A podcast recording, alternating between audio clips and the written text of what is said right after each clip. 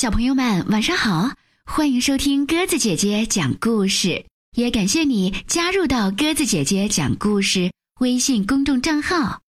今天晚上我们来讲绘本故事《可怕的巨魔鸟》，由美国英格丽多莱尔、埃德加佩林多莱尔绘本著作，李建敏翻译，浙江少年儿童出版社出版。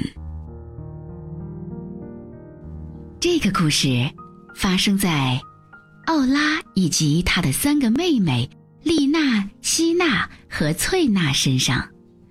他们生活在挪威群山中的遥远山谷里。在一个晴朗的夏日黄昏，妈妈吩咐他们说：“孩子们，你们去小树林里帮我砍一车柴火回来。”于是他们就动身了。暮色苍茫，森林里的景色美极了。奥拉、丽娜、希娜和翠娜又跑又跳，一路嬉戏着。布莱肯他们家的温驯老马拉着货车在后面小跑。突然，他们停下了脚步，仿佛被钉在地上，动弹不得。在高高的树上，他们看到一只巨鸟。正用邪恶的眼神盯着他们。巨鸟张开巨大的嘴巴，喔喔啼鸣，声音又粗又响，以致森林里所有的树木都在站立。喂，你们听到那只鸟在叫唤什么了吗？奥拉问。是的，是的，是的。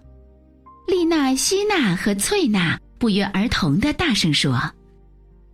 想把我们的布莱肯叼走，于是他们转身就逃，一路上磕磕绊绊的跑着。他们一直跑到山谷里的农场，那儿是他们的家。这回布莱肯跑在最前面，妈妈正忙着喂猪，奇怪的看了一眼空荡荡的货车。我让你们砍的柴火呢？他问。今天砍不了柴火，奥拉说，因为有一只又大又坏的鸟要把我们的布莱肯叼走。净说傻话！世上哪里有那么大的鸟可以把马叼走呀？妈妈回答。可是他一个转身就看到那只大鸟落在仓库的屋顶上，鸟真的很大。脚必须分别落在两个屋顶上才能站稳。哦，老天爷！他大声叫喊道：“这不就是住在深山里头的巨魔豢养的那只可怕的公鸡吗？就是可怕的巨魔鸟。一到黄昏，它就会时不时的从山里头飞出来，搜寻猎物，看到中意的就叼走。今晚。”他就在打布莱肯的主意，又肥又老的布莱肯。别害怕，奥拉对布莱肯说：“我们会救你的。”他跑进屋里，墙上挂着一把老旧的散弹短枪。他从外套上扯下一颗银纽扣，装到枪里，因为只有真白银做的纽扣才可以确保击中巨魔鸟。这时候。巨魔鸟又开始啼鸣，扑棱着硕大的双翼，仓库摇晃起来，那些不牢固的东西漫天飞舞。丽娜、希娜和翠娜双脚离地，径直被卷向烟囱。奥拉一把抓过散弹枪，跑出房门。几乎与此同时，丽娜、希娜和翠娜也从茅草屋顶上滚落。恰好摔在他们妈妈的怀里，巨魔鸟依然盘踞在仓库的屋顶上。奥拉小心瞄准，扣动扳机，银纽扣呼啸而出，散弹枪发出雷鸣般的巨大声响，后坐力如此之大，以致所有人都摔了个四脚朝天。等烟雾散去之后，四周飘满了鲜艳的羽毛。这些羽毛可以做成多好的枕头啊！丽娜、希娜和翠娜齐声说：“可是巨魔鸟到哪儿去了？”奥拉问。于是他们四处查看，一直走到山谷的尽头。原来巨魔鸟径直滚到了山脚下，道路两旁的大小树木倒了一地，辟出了一段开阔的路面。可是我们怎么才能把这只大鸟拉到上面的农场去，好让我们拔光它的毛烤了吃呢？奥拉问。让布莱肯在前面拉，我们在后面推。丽娜、希娜和翠娜说。可是不论他们如何前拉后推，巨魔鸟就是纹丝不动。他们又从农场牵来九匹马，可是。巨魔鸟实在太重了，就算十匹壮马也拉不动它。于是，丽娜、希娜和翠娜索性把农场里所有的牛羊都轰过来，连猪也被叫来凑数。把所有动物都套好绳索后，他们终于把巨魔鸟拉进了农场。可怕的巨魔鸟被串上烤肉叉的消息不胫而走。四面八方的人都赶过来庆祝，他们随身带了糕点和布丁，甚至还带来了一个小提琴手。很快，农场上乐声四起，大家伙儿尽情欢乐。他们一起动手，把巨魔鸟的毛拔了个精光。用这些拔下来的毛以及掉下来的羽毛，他们做了好多枕头和被褥。鸡爪子。正好做成干草叉，鸟嘴做成坚固的小船，他们还用紧致的鸡皮做了十二双鞋子，最好的那一双当然要送给奥拉的妈妈啦。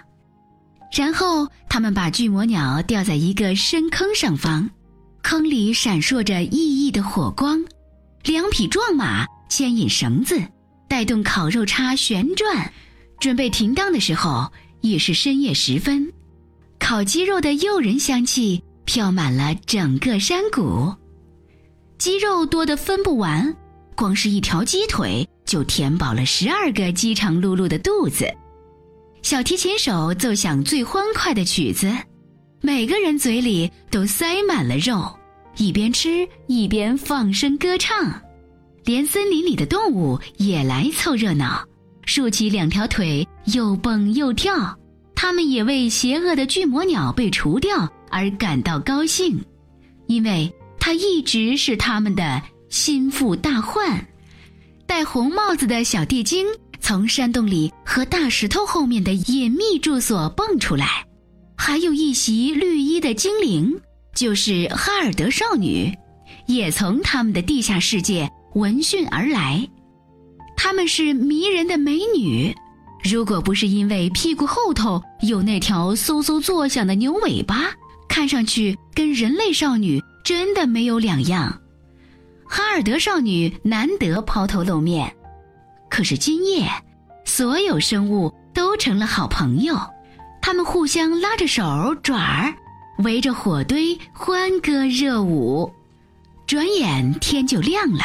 山谷边上的大山开始嘎吱作响，一扇石头门打开，两个浑身长满苔藓的老巨魔从门里出来，他们是古格拉和她的丈夫贾顿。他们通常到了深更半夜才出来溜达，搜寻猪、熊或者胖胖的小男孩，放到他们的炖锅里炖了吃。今天。他们是出门来找巨魔鸟的，他们用鼻子嗅了嗅，基格拉立刻大声咆哮：“有人烤了我们的巨魔鸟！我又肥美又可口的巨魔鸟！啊，巨魔鸟！”雷鸣般的回声在四面八方飘荡着，基格拉简直气坏了。别光顾着跺脚，贾顿说：“我们循着香味的方向找，自己把巨魔鸟给吃了。”于是他们拖着沉重的步伐走下山谷，一路嗅到了农场。到了农场的时候，巨魔夫妻看到巨魔鸟的骨头被剃得干干净净，不由得暴跳如雷。你们吃了我们的巨魔鸟！他们大喊大叫。既然如此，我们要把你们的房子带到深山里头，给小巨魔们当玩具玩。小提琴手吓得扔掉小提琴就跑，地精像灰色的毛线球一样滚得无影无踪，哈尔德少女逃到地底下，动物们逃窜到森林里。村民们各回各家，躲在床底下、门后头和橱窗里。但是奥拉和丽娜、希娜、翠娜没有跑，他们看到太阳就要出来了，而且他们知道巨魔属于黑暗族类，只有等太阳落山了，巨魔才敢从山里头走出来。看，他们大声说。马上就有好戏看了！巨魔正要伸手去抓房子，太阳就从山顶探出头来。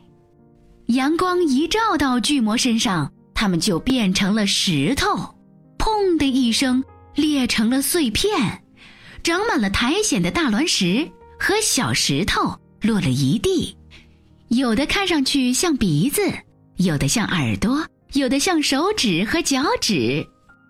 村民们这时候才有胆量从藏身之处出来，一边欢呼一边大笑，绕着各种奇形怪状的石头跑来跑去。一晚上这么闹腾下来，他们很快就变得疲惫不堪，纷纷跑到干草棚里呼呼大睡，填满了巨魔鸟羽毛的枕头和被褥蓬松又柔软。可是奥拉。